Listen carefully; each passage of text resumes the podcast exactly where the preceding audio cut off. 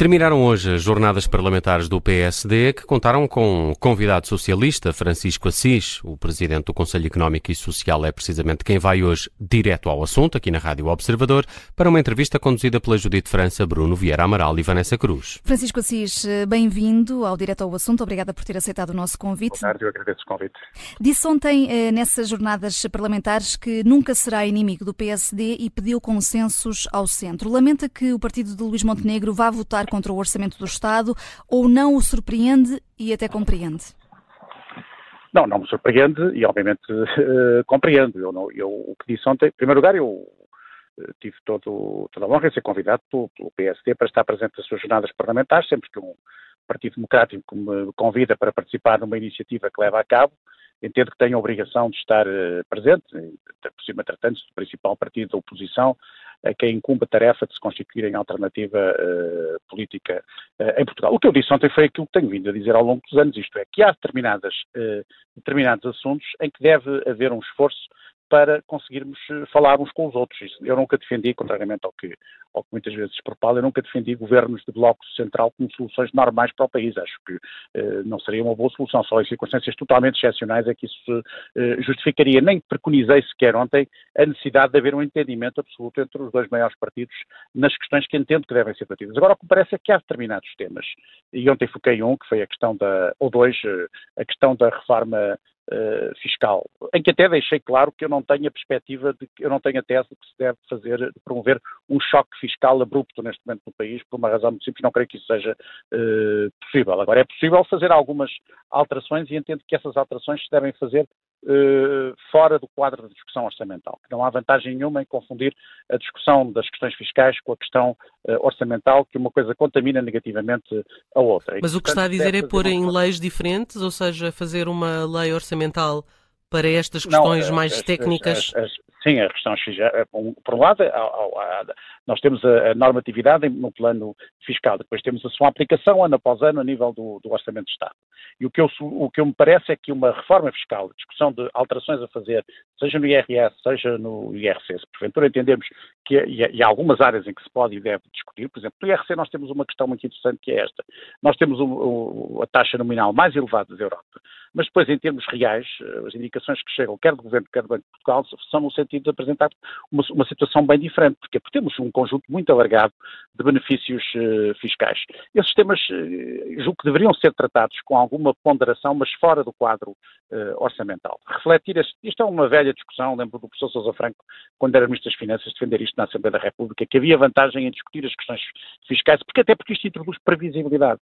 Porque senão, se, se, todos os anos ocorrerem alterações com algum significado em termos uh, fiscais uh, no momento orçamental, isso vai criar problemas, por exemplo, neste caso, às próprias, às próprias empresas. E, portanto, há vantagem em separar uma coisa da outra. E depois também disse que há algumas matérias em que há vantagem, haveria vantagem em que fizéssemos uma, uma ampla discussão, que fosse uma discussão de fundo em que os dois principais partidos, e não só esses, não, não estou com isso a escolher outros partidos, mas estes dois pelo menos têm uma enorme responsabilidade e deveriam, e deveriam ter essa disponibilidade para discutir uh, os assuntos. Foi isso que eu ontem disse, não, não, não, hum. não advoguei naturalmente que a oposição se anulasse e, e não tinha, nunca tive uh, qualquer expectativa em relação ao voto do PSD em relação ao orçamento. Presumo que se fosse ao contrário uh, seria exatamente a mesma coisa. É natural que neste momento, que é um momento importante de cada ano uh, político, havendo evidentemente divergências, que são aliás de saudar entre os dois principais partidos, entre o maior partido e o segundo maior partido em Portugal, que o segundo maior partido vote contra o Orçamento de Estado. Ninguém, ninguém ficou surpreendido com isso. Uhum.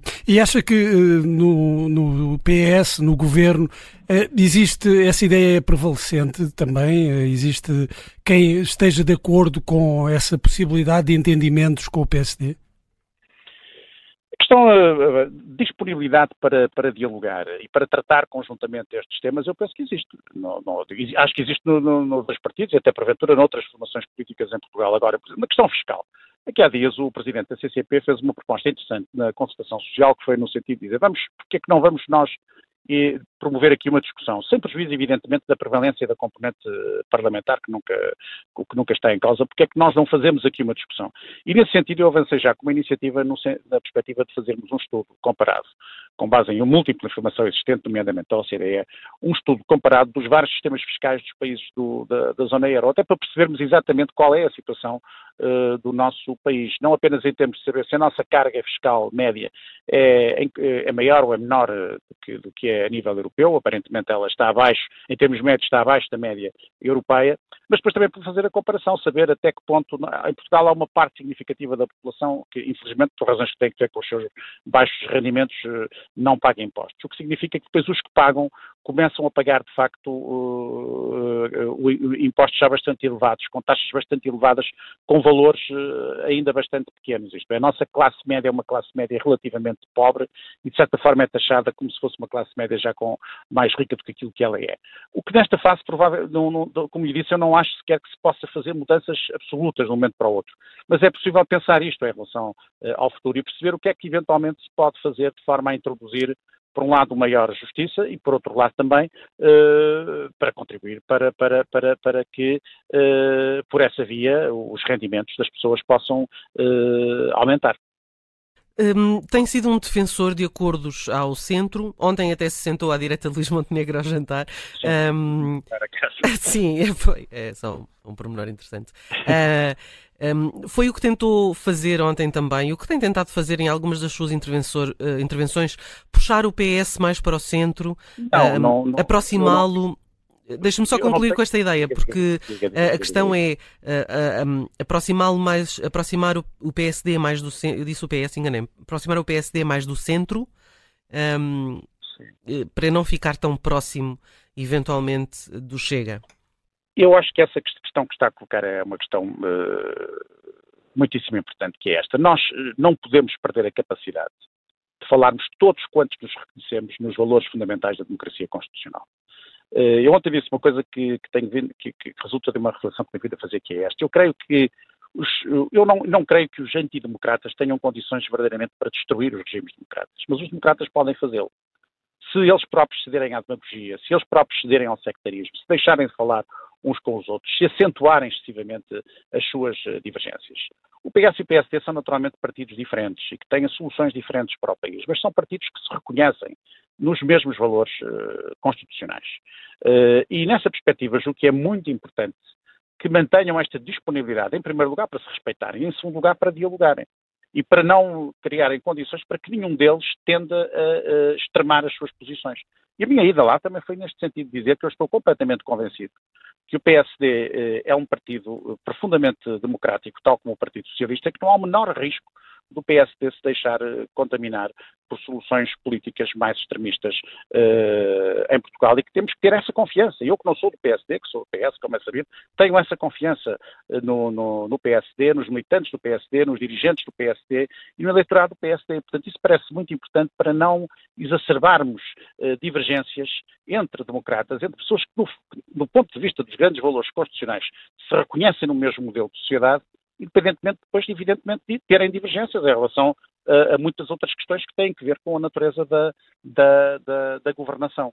E é isso que está a acontecer um pouco, que aconteceu um pouco em alguns países uh, europeus e que pode pôr uh, em causa o futuro dos regimes uh, democráticos. E nós, num momento de tanta tensão, de tanto, num, num momento tão conturbado da vida internacional, em que as pessoas estão dominadas por uma enorme e compreensível uh, inquietude e ansiedade, é muito importante que os, que os partidos políticos deem alguns sinais nesse sentido, e eu próprio, enfim, modestamente, e... como Presidente do Conselho Económico e Social, também procuro dar os meus próprios uh, sinais nesse, nesse, sentido. E um dos pontos que Francisco Assis uh, tocou ontem foi precisamente a questão da, da imigração. Uh, defendeu que é obrigação de Portugal integrar estas pessoas e o interesse também que o país tem na mão de obra imigrante, alertando ao mesmo tempo, lá está, para os populismos à volta deste assunto. Como é que se chega, Francisco Assis, a um equilíbrio quando manifestamente há problemas como ainda vimos recentemente no caso português eh, na Moraria ou no Alentejo? E de quem é aqui a responsabilidade?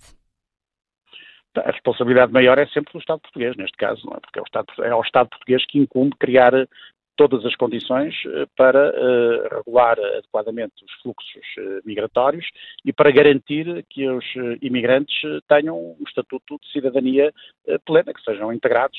O pior que pode acontecer é os, as pessoas que nos procuram e que e, e Portugal precisa. Eu todos os dias falo com empresários que me dizem que têm problemas graves de, de mão de obra em múltiplos uh, setores. Por outro lado, basta olhar para as nossas perspectivas demográficas uhum. para percebermos que nós temos mesmo necessidade de recorrer Portanto, o problema não é de fluxo, não é? O problema não é o de fluxo, o, o problema não, não é... a recessão desse, dessa imigração. O problema é, exatamente, o problema neste momento não é de fluxo, é, é a recessão desses fluxos, é, claramente. É, nós temos é que criar condições para que as pessoas sejam devidamente acolhidas. Desde logo, tem que haver um tempo de, de resposta uh, curto para os pedidos de autorização de, de residência, uh, porque há oferta de trabalho. Aparentemente aí não há nenhum problema, pelo contrário, nós temos mesmo carência de, de pessoas.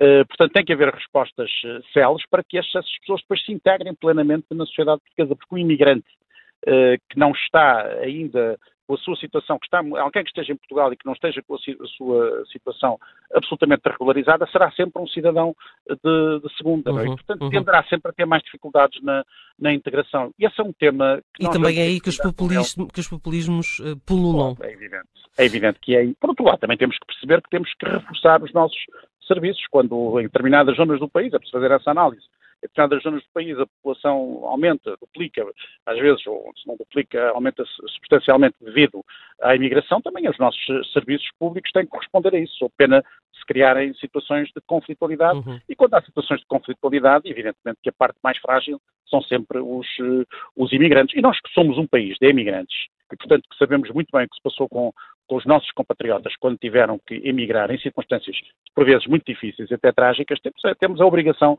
de compreender melhor essa, uhum, essa, uhum. essa situação e de calcular eventuais problemas que eventualmente possam, possam surgir. E veja, essa é uma área em que estou convencido que há um consenso nacional vasto, que é uma coisa que nem sequer é uma coisa do PSD, é uma coisa vastíssima. Há, há muito, a maior parte dos portugueses são pessoas bem formadas, uh, com sentido humanista e com sentido da dignidade. E cosmopolitas. decência, uh, têm, têm, essa, têm essa, exato, têm essa perspectiva e têm exatamente essa posição. Claro uhum. que compete agora a quem governa e compete, compete ao Estado, mas e nesse aspecto julgo que as reformas que foram feitas recentemente vão claramente no bom sentido. Esperemos que a sua concretização uh, seja uh, se efetiva no mais curto prazo de. Uhum. Deixa-me agora ir uh, brevemente à concertação social. Muitos têm falado das propostas da CIP, também da CCP, falo do aumento salarial, da redução do IRC. Um, a CIP tem mostrado alguma flexibilidade nesta em sede de concertação social, a UGT também e, e historicamente sempre o fez. Gostaria de ver a mesma ponderação por parte da CGTP? Bom, não é sabido que a CGTP, historicamente, raramente uh, assinou acordos de concertação uh, social, o que não significa que a CGTP não participe ativamente no processo de discussão uh, social que se desenvolve durante todo o ano. bom, evidentemente que gostaria que um dia a CGTP tivesse uma outra disponibilidade para, para, para, para, para participar mais ativamente nesses, nesses processos, mas isso não depende de mim, nem depende de ninguém, depende de facto da CGTP. A CGTP é uma confederação sindical, como sabemos, com um peso muito grande na vida nacional e qualquer pessoa com o um mínimo de uh, sentido da responsabilidade gostaria que viesse a ter um, um papel mais ativo no sentido de, de, de, também ela assinar alguns acordos, acordos uh, de concertação social. Não tem sido possível, esperemos que um dia tal venha. Hum concretizar-se. Hum. Francisco Assis, ontem não pôs de parte o regresso ao combate político. Ainda podemos vê-lo a ser adversário de Pedro Nuno Santos na corrida à sucessão não, de António não, Costa? Não, não vamos ver. Eu, eu que deixei, eu quis deixar claro, eu, essa a minha afirmação, eu fila num outro sentido, foi dizer que tinha sido adversário do PSD, que não excluía voltar no futuro a ser adversário do PSD, isso não significa que eu esteja a liderar algum processo, mas que nunca fui inimigo do PSD. Foi nesse sentido que eu quis uhum. usar essa expressão, que a democracia entre partidos democráticos nós nos temos que perceber, muitas vezes como adversários, na disputa política normal, mas que nunca podemos ultrapassar essa fronteira perigosa a ponto de nos compreendermos uns aos outros como uh, inimigos. Foi apenas isso que, e, que eu quis dizer. Então pergunto-lhe se gostaria de ver Pedro Nuno Santos à frente do PS ou se uh, está demasiado não, não, à esquerda para si como, como, imaginará, não lhe vou responder a essa pergunta neste momento. Primeiro, porque nessa questão nem se coloca o PS, que eu saiba, não, não, não tem um lugar, tem um secretário-geral, não vai haver, não vai haver essa disputa nos tempos mais próximos e eu não farei nenhuma. Mas já agora, eh, Francisco Assis, como é que vê este regresso de Pedro Nuno Santos à vida política pública, além do cargo de deputado, como comentador também? Mas com toda a naturalidade, acho bom que eu faça, é uma figura de primeiríssimo plano da nossa vida política, disse várias vezes, eh, no passado recente, estava à espera que isso acontecesse, é normal e até desejável que ele tenha uma participação ativa na vida, na vida, na vida política. Sendo que a chamada ala Pedro Nunista está bastante reforçada nas televisões agora. Sim, não, não confesso que não, não, não, não acompanho tão, tão, tão, tão a miúda uh, uh, o que se passa nas televisões para saber se a ala patrimonialista está reforçada uh, ou não está. Sei que ele está a comentar nas televisões, já tive oportunidade de o ver por uma vez e julgo que uhum. isso é bom para, para, para, para, para, o debate político em Portugal. Uhum. Um, agora para uma resposta rápida, uh, porque o nosso Sim. tempo está a chegar ao fim. Estamos uh, no primeiro de dois dias de greve, de novo, de greve dos médicos, com manifestações, com manifestação em Lisboa. A última proposta do governo, mais 500 euros para quem faz uh, urgência e semana de 35 horas, deveria permitir um acordo desta vez. Os médicos já disseram que não acreditam até verem escrito no papel. Um, o tempo aqui é, é, é, é, é essencial, por um lado. Por outro, pergunto-lhe se o seu papel de, de, de, mediador não seria aqui interessante. Bom, nunca me foi solicitada qualquer mediação nesse domínio, nem é o hábito do Presidente do Conselho Económico e Social uh, agir como mediador em conflitos dessa natureza. A única coisa que eu espero é que este conflito se resolva o mais depressa possível, porque estamos a falar de uma área especialmente sensível, como todos nós temos consciência, e é muito grave para o país que este, que este conflito se prolongue por muito mais tempo. Francisco Assis, muito obrigada por eh, ter obrigado, vindo ao Direto ao Assunto. Obrigado, obrigada, Francisco Assis, nada, socialista, presidente do Conselho Económico e Social.